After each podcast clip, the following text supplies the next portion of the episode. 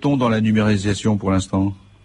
Ah, on a avancé, on a avancé déjà, mais, mais d'une façon qui est relativement limitée. Par exemple, dans le domaine de la radio, on me dit que les heures traitées, pour l'instant, sont de un peu plus de 30 000 par rapport aux chiffres que je donnais tout à l'heure de 600 000 heures conservées. Vous voyez que on en est seulement à 5%. Donc la tâche est énorme.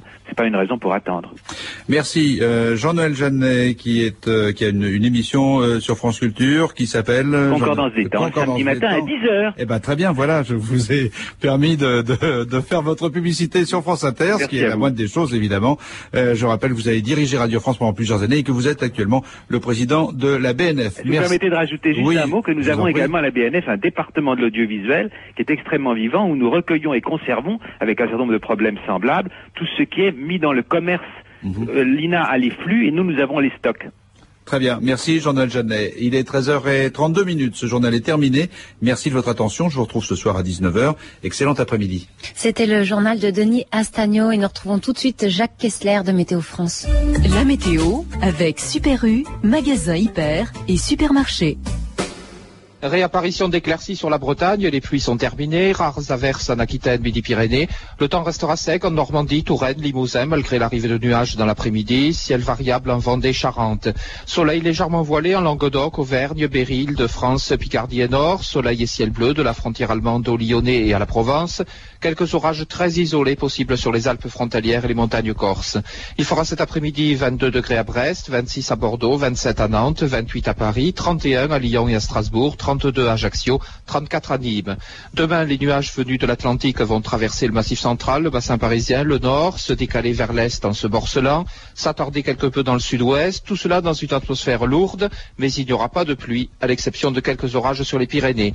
Température stationnaire en général, en hausse dans le sud-ouest, 35 degrés prévus à Toulouse, 35 également à Montélimar. C'est jeudi qu'arriveront de nouvelles pluies par l'ouest et elles mettront fin à la période des fortes chaleurs. Vous écoutez France Inter, il est 13h33 minutes. Vous retrouvez Patrice Gélinet dans une nouvelle diffusion de 2000 ans d'histoire. Bonjour, aujourd'hui un sujet méconnu, les Antilles françaises pendant la Deuxième Guerre mondiale.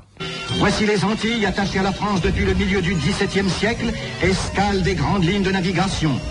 Par son importance et sa fécondité, le domaine français d'outre-mer est devenu un élément essentiel de la vie économique mondiale, une force active de la civilisation, un glorieux témoignage de la grandeur de la France.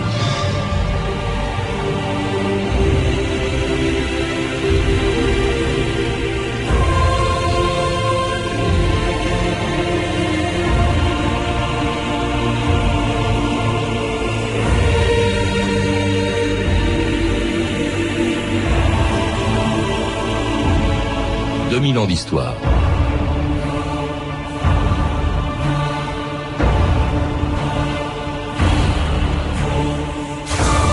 C'était les plus anciennes possessions d'un empire colonial sur lequel, disait-on, le soleil ne se couchait pas. On les appelait les vieilles colonies. Pendant la guerre, à 7000 km de la France, la Martinique et la Guadeloupe n'ont pas connu l'occupation. Mais leur situation dans les Caraïbes, tout près des côtes américaines et sur la route du canal de Panama, leur a donné une importance stratégique considérable. Surtout lorsqu'en 1942, l'Amérique est entrée en guerre. Cette année-là, les Antilles devenaient alors un enjeu de la Deuxième Guerre mondiale. Pour le régime de Vichy, qui en avait gardé le contrôle, pour le général de Gaulle qui cherchait à les rallier à la France libre, et pour les États-Unis qui furent un moment tentés de s'emparer de ces colonies françaises de la mer des Antilles. Sous les tropiques, l'armée américaine est en état d'alerte. Dans la jungle, les soldats venus des États-Unis s'habituent à la chaleur des Caraïbes, touchées elles aussi par la guerre. Les alertes se succèdent. Des raids de sous-marins nazis font craindre des offensives aériennes sur les îles gardant le canal de Panama. Et les avant-postes les plus éloignés prouvent que l'Amérique est en danger. Gilles Perrault, bonjour. Bonjour. cette archive américaine de 42 nous rappelle une bataille un peu oubliée euh, aujourd'hui qui s'est déroulée aux Antilles, puisque là-bas, on l'a entendu, se trouver des, sous-marins allemands. Vous en parlez d'ailleurs dans votre dernier roman, dont le héros est un sous-marinier allemand, justement, malade, abandonné par son commandant à la Martinique, où il va passer euh, plusieurs mois. Je crois que vous avez fait de ça un roman, mais c'est une histoire vraie qui vous a inspiré dans ce livre.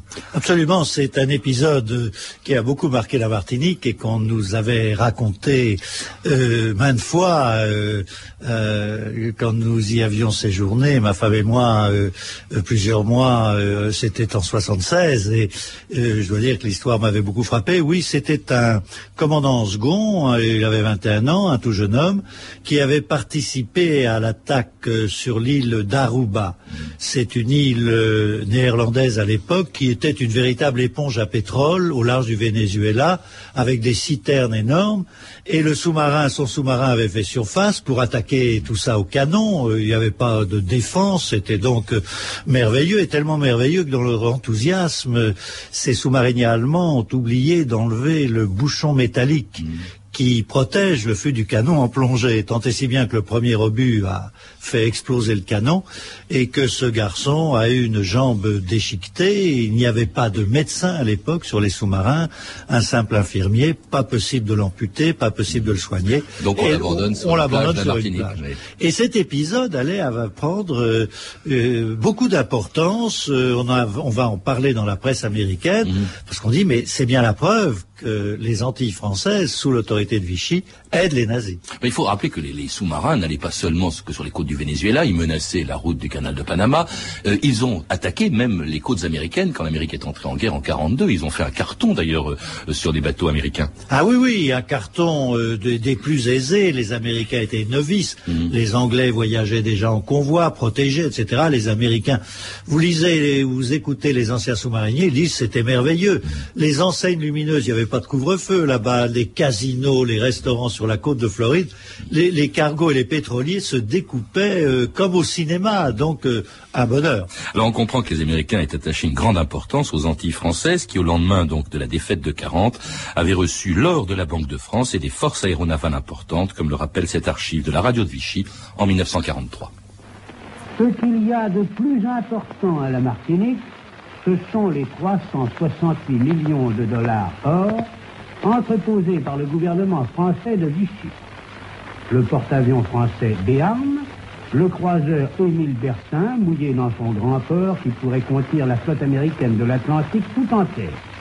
Ce sont encore les 100 avions américains vendus à la France et à la Belgique avant leur défaite et maintenant entassés sur une colline et qui représentent à l'heure actuelle un capital dont l'importance croît chaque jour.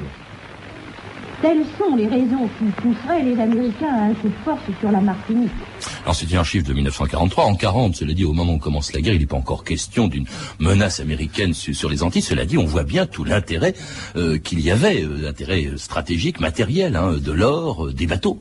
Absolument. Et d'ailleurs, la première menace, si l'on peut dire, entre guillemets, sur les Antilles, elle ne va pas venir des Américains qui ont reconnu le régime de Vichy, qui ont un ambassadeur à Vichy, mais des Anglais. Le gouverneur britannique euh, des Antilles britanniques débarque à Fort-de-France et demande à l'amiral Robert, qui est haut commissaire pour Vichy là-bas, eh bien, de se soumettre euh, au dictat euh, anglais et il fait croiser des bateaux de guerre britanniques au large de Fort-de-France, mmh. au large donc de cette petite flotte française, enfin petite moyenne flotte. bon, il y avait la Jeanne d'Arc aussi, le, Oui, le, Jeanne d'Arc était à la Guadeloupe. Qu'est-ce qui se prépare L'équivalent de Merzel-Kébir. Merzel-Kébir va avoir lieu, euh, c'est-à-dire l'écrasement de la flotte française, euh, juillet 40 par les Britanniques, qui ne veulent surtout pas voir ces bateaux partir du mm. côté allemand. Ils vont faire la même chose, et qui proteste Et qui indique que s'il y a un coup de force anglais, il en résultera un trouble sérieux c'est le gouvernement américain. Oui, assez curieusement, effectivement, au début, cet, cet amiral Robert, donc haut commissaire euh, de, Vichy pour les Antilles et pour la Guyane, ne va pas entretenir de mauvais rapports avec les Américains. Ils sont pas en guerre, les Américains reconnaissent le régime de Vichy jusqu'en 42, euh, Gilles Perrault, et là, il se tourne plutôt vers les Américains, cet amiral Robert. il faut dire que les Antilles en ont besoin de l'Amérique à l'époque. Ah oui, il y a une incapacité à nourrir la population, il faut de l'essence, euh, il faut il faut des vivres, enfin il faut il faut il faut des tas de choses et puis il faut la possibilité d'exporter les bananes, le sucre, etc. Donc, euh, mais on voit bien qu'il y a des convoitises régionales. Il y a les Anglais qui se disent si on pouvait mettre la main sur ces îles comme on l'a fait tant de fois au XVIIIe siècle, mhm. pourquoi pas il y a les Américains qui veulent évincer les Européens euh, de ce, qu'ils considèrent comme une mer à eux, la mer des Antilles, et qui il y, a le canal de Panama. Et puis euh, là-dedans, au milieu de tout ça, vous avez Robert qui essaye de, de, de, louvoyer, c'est le cas de le dire pour un marin, et, et qui va s'appuyer sur les Américains pendant un certain temps, jusqu'à Pearl Harbor en tout cas, en, passant avec eux des accords permettant euh, à ces bateaux, euh, laissant à ces bateaux une certaine autonomie, moyennant quoi il signale les déplacements de ces bateaux à l'avance aux Américains. Euh, il leur donne ces codes de communication, donc les Américains peuvent. Bon, voilà.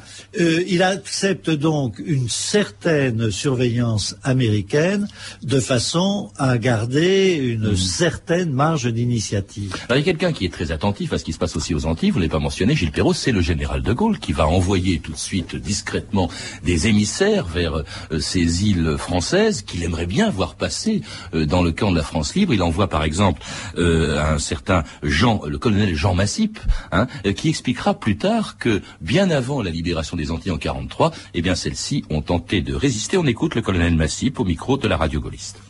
Et voici maintenant l'émission des provinces d'outre-mer, une réalisation du service des émissions coloniales. Le colonel Massip vous parle. Ce sont nos vieilles colonies des Antilles, la Martinique et la Guadeloupe, qui, le 14 juillet 1943, rentrèrent les dernières dans la guerre. Il faut qu'on sache surtout qu'elles n'attendirent pas le 14 juillet 1943 pour manifester leur attachement. Elles l'affirmèrent notamment dès le lendemain de la capitulation de Bordeaux, en réclamant par la voix de leurs élus le droit et l'honneur de rester dans la guerre. Et si leurs demandes demeurèrent sans effet, c'est uniquement parce que l'amiral Robert, haut commissaire du gouvernement de Vichy, les rejeta. Alors Gilles Perrault, c'était une archive de 1944, le colonel Massip faisant allusion à une des toutes premières manifestations de la résistance dans les Antilles, d'une volonté même de se rallier au général de Gaulle qui va échouer. C'était dès le mois de juin 40, je crois. 24 juin 40, donc euh, quelques jours après euh, l'appel du 18 juin. Et là, il se passe vraiment quelque chose d'extraordinaire. L'unanimité des maires et des conseillers généraux de Martinique et de Guadeloupe vote une motion demandant la continuation du combat aux côtés de la France libre, aux côtés des Alliés. L'unanimité c'est vraiment, je crois, le seul territoire euh, où, l'on ait vu un tel élan. Enfin bon, c'était c'était c'était extraordinaire et ça reste extraordinaire. Il ne faut jamais l'oublier. Alors l'amiral Robert va évidemment refuser cette proposition. Cela dit, il faut quand même rappeler qu'un certain nombre de ses députés euh, ou un sénateur comme le sénateur Lemery vont malgré tout rallier le régime de Vichy. Lemery va même être un ministre euh, du gouvernement de Vichy. Il va être ministre des colonies, mais j'ai dit l'unanimité des maires et des conseillers généraux. Lui, il était sénateur. Emery était un homme d'extrême droite. Euh, euh, le, régime de Vichy ne pouvait que lui plaire. Il a donc été ministre des colonies. Mais là, nous, encore une fois, tous les maires, tous les conseillers généraux, vous savez, c'est rare, c'est mmh. rare ça mmh. tout de même. Et s'il y avait eu un haut commissaire autre que Robert, qui aurait écouté cet appel enfin venu de, des représentants élus de la population, des populations martiniquaises et guadeloupéennes, il est évident que dès juin 40, euh, la Martinique et la Guadeloupe auraient rallié la France libre. Et vous vous rendez compte quelle importance ça aurait eu pour la France libre, qui n'avait rien à cette époque. Quelques dizaines de Français rassemblés à Londres, bon, venus d'un peu tous les coins. Le Tchad, qui euh, oui, enfin, euh, oui, mais pas tout de suite quand même.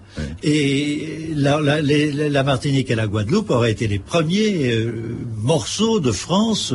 À ça aurait donné un poids considérable à, à De Gaulle. Alors ça ne se produit pas parce que l'amiral Robert, donc haut commissaire, il a été nommé en 39, faut le rappeler. Il n'a pas été nommé par Vichy, il a été nommé par Daladier. Il a été nommé par C'était un vieil amiral qui venait de prendre sa retraite.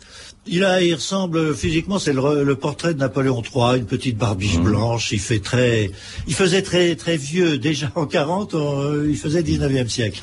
C'est un homme indécis, pas, pas maladroit, certes indécis, et ce sont ses adjoints, c'est son état-major qui l'a poussé à, à marcher avec Vichy. Et à mettre en place un régime aussi autoritaire qu'à Vichy, Gilles Perrault, comme euh, d'ailleurs le découvre deux visiteurs inattendus, deux passages aux Antilles en 1941, la revue de texte Stéphanie Duncan. Oui, en avril 1941 débarquent à la Martinique, fuyant la France occupée, quelques personnalités pour le moins surréalistes, hein, c'est le cas de le dire, parmi eux le poète André Breton, et oui, avec sa famille, et l'ethnologue Claude Lévi-Strauss.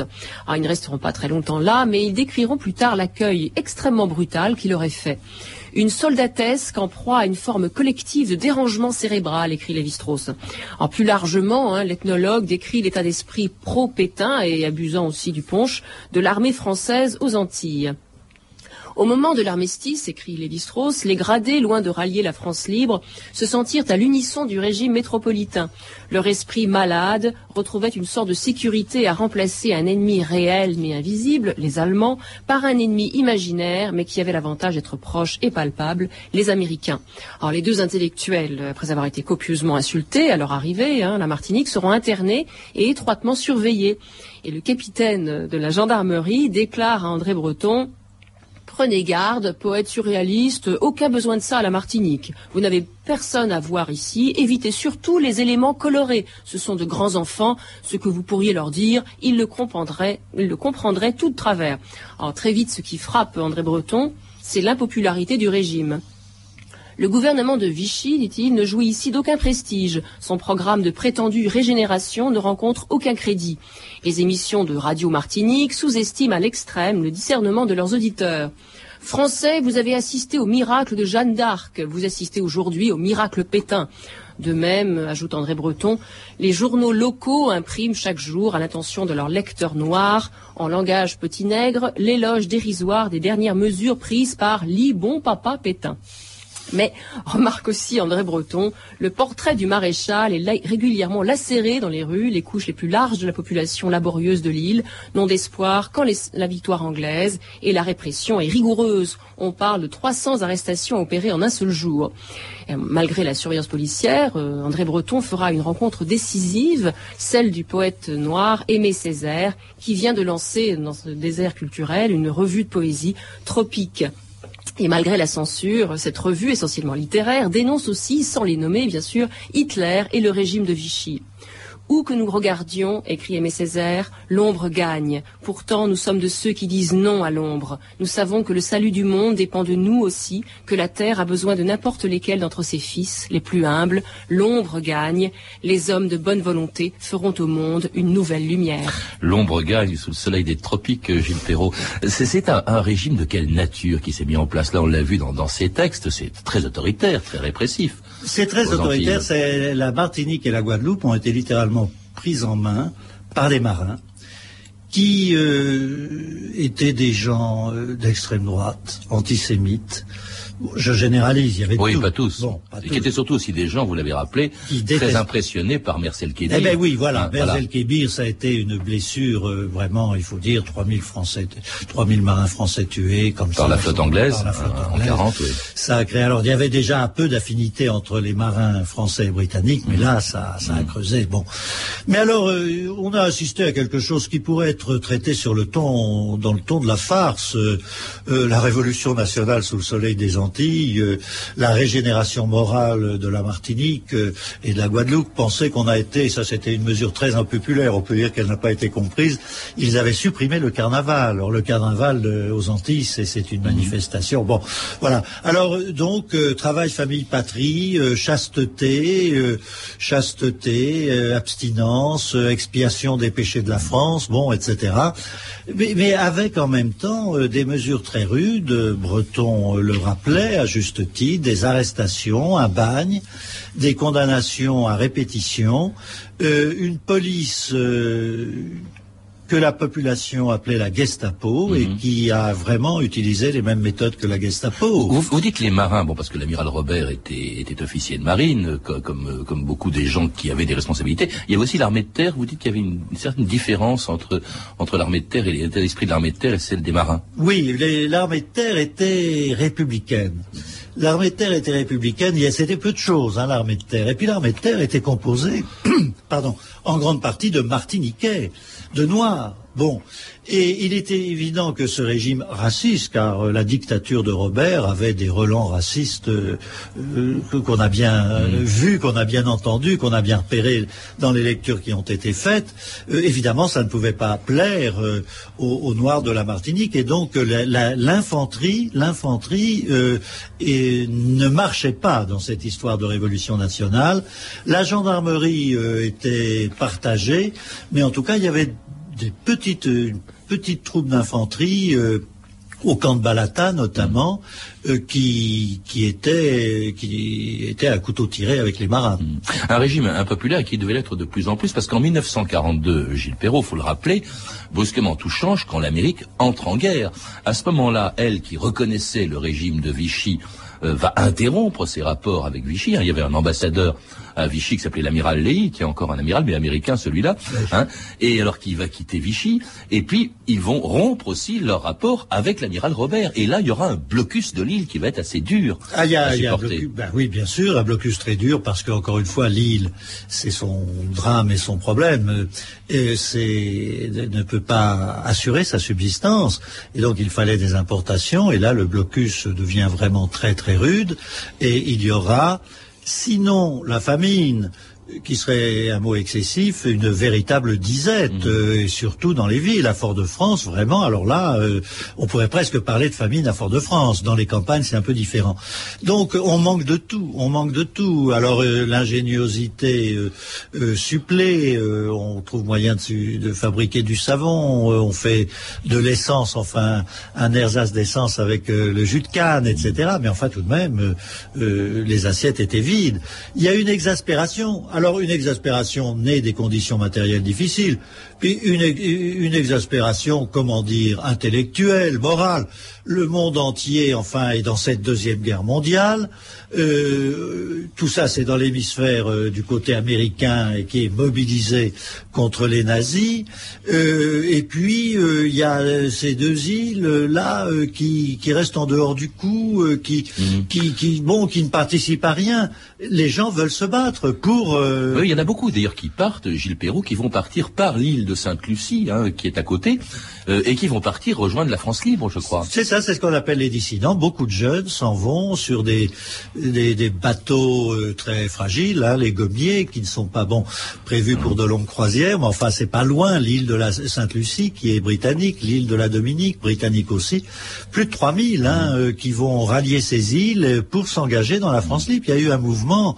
Si vous mettez ça à la mesure, à l'échelle française, euh, du point de vue des chiffres, ça représenterait une population formidable qui aurait rallié l'Angleterre dans ces années-là. Et, et, puis dans l'île aussi, hein, Gilles Perrault, à partir de 1943, alors là, à partir du mois de mars, d'abord il y a la Guyane, la Guyane qui est rattachée, si je puis dire, à la compétence de l'amiral Robert, puisqu'il est haut commissaire pour les Antilles et pour la Guyane. La Guyane entre en dissidence, passe du côté du général de Gaulle, puis alors dans l'île, il commence à y avoir des manifestations, des comités de libération qui se créent. Il y en a un qui se crée, je crois, en 1943 sous l'autorité de Victor Sévère, qui euh, va fleurir la tombe euh, du soldat inconnu, je crois, aux, Antilles, enfin le monument aux morts, le jour anniversaire, le 18 juin 43, jour anniversaire du 18 juin 40. Oui, absolument. Et, alors la Guyane, donc, euh, passe chez De Gaulle. Il y avait eu une manifestation violente, enfin massive, plus exactement à la Guadeloupe, et Robert n'avait pas hésité à faire tirer. Il y avait eu des dizaines de victimes.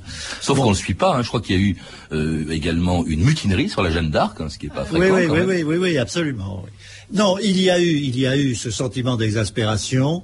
Et alors, euh, les Martiniquais sont très bien débrouillés. Euh, l'infanterie est passée en dissidence. le camp de Balata qui surplombe Fort-de-France est passé en dissidence.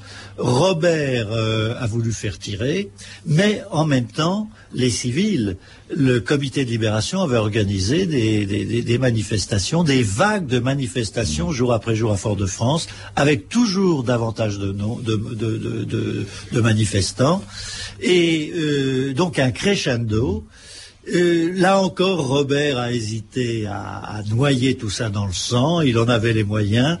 Et puis, il se sentait lâché par les Américains, bien sûr. il a même refusé, il faut le rappeler, de s'aborder la flotte. Oui, c'est vrai. Que, euh, Vichy lui a demandé de s'aborder la ah, flotte, comme on a demandé à la flotte de Toulon. Et il a refusé de la s'aborder, hein, voilà, les, bateaux français qui étaient là-bas. Ça doit être mis à son crédit. Il avait des ordres formels de s'aborder ces bateaux. Il a mmh. refusé en invoquant des impossibilités techniques. Tant et si bien que ces bateaux, et dont le croiseur Bertin, qui était vraiment euh, tout à fait moderne, hein, et, euh, a pu participer. Le Béarn, qui était le seul porte-avions à l'époque français. français C'est vrai. Eh bien, tout ça a pu participer euh, à la, à la, aux deux dernières années de la guerre. Et, donc, oui, oui c'est moi ce que je trouve tout de même remarquable, c'est ces îles se sont libérées elles-mêmes, n'est-ce mmh. pas, voyez-vous? Et c'est en continuité de l'appel des, unanime des maires et des conseillers généraux en 40.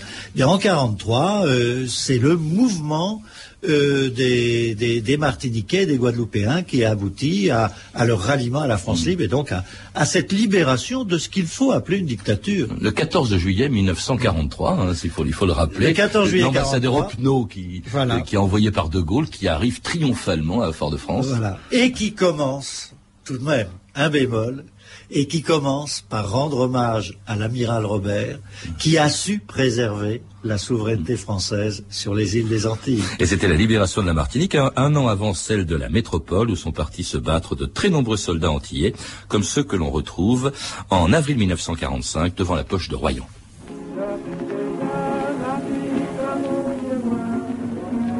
Nous avons trouvé dans un petit village de la Charente-Maritime un bataillon de marche antillais. Et c'est avec un réel plaisir que nous avons voulu lui consacrer quelques instants. Vous entendez en ce moment un quatuor vocal qui interprète un air de cette terre lointaine. Et vous pouvez certainement constater combien chez ces hommes existe un rythme profond. Nous ne sommes pas ici pour parler musique. Sachez seulement que ces Antillais vont dans quelques heures attaquer les positions allemandes du front de Royan. Le calme règne, ils sont sûrs d'eux, sûrs de leurs réflexes, et c'est pourquoi maintenant ils s'échappent de ce qui les attend tout à l'heure, c'est-à-dire la lutte, la lutte pour la vie, pour le droit de vie. Peut-être y a-t-il aussi dans leur esprit l'espoir d'un prompt retour, mais en attendant, ils chantent et écoutez-les.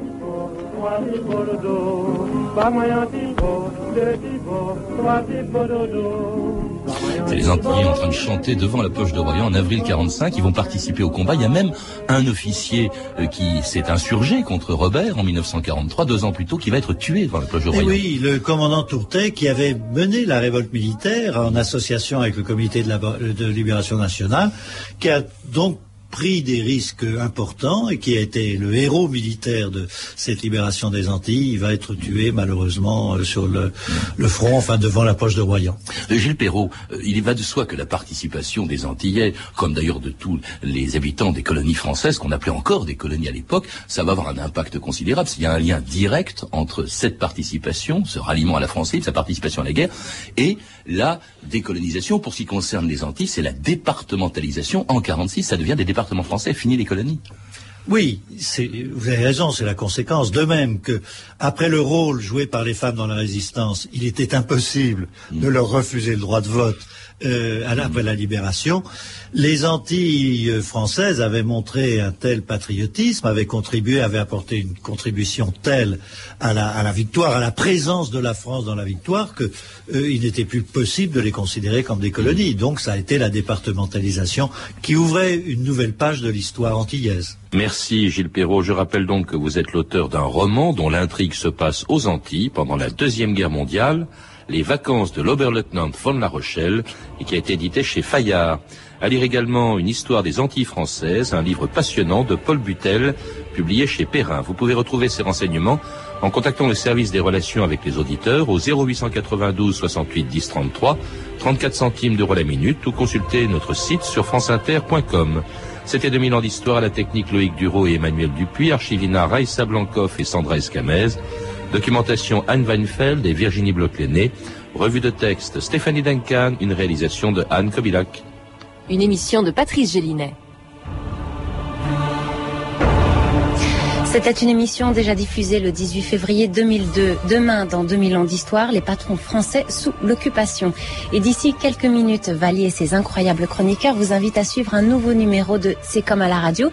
Ils entourent admirablement Valier aujourd'hui, Sophie Le Sort, Stéphane Martinez, Julien Pascal. Vous écoutez France Inter, il est 14h.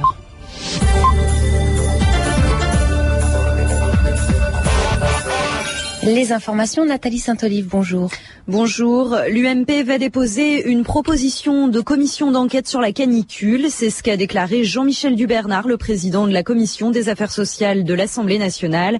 Ce soir, les professionnels de la prise en charge des personnes âgées sont reçus à Matignon par le Premier ministre en vue du lancement du plan vieillissement et solidarité. Le ministère des Affaires étrangères a dénoncé un acte de lâcheté après la mort de deux soldats français de l'opération Licorne en Côte d'Ivoire. Michel Alliomari, la ministre de la Défense, leur a de son côté rendu hommage. Ils ont été tués hier par des ex-rebelles dans le centre du pays lors d'un accrochage.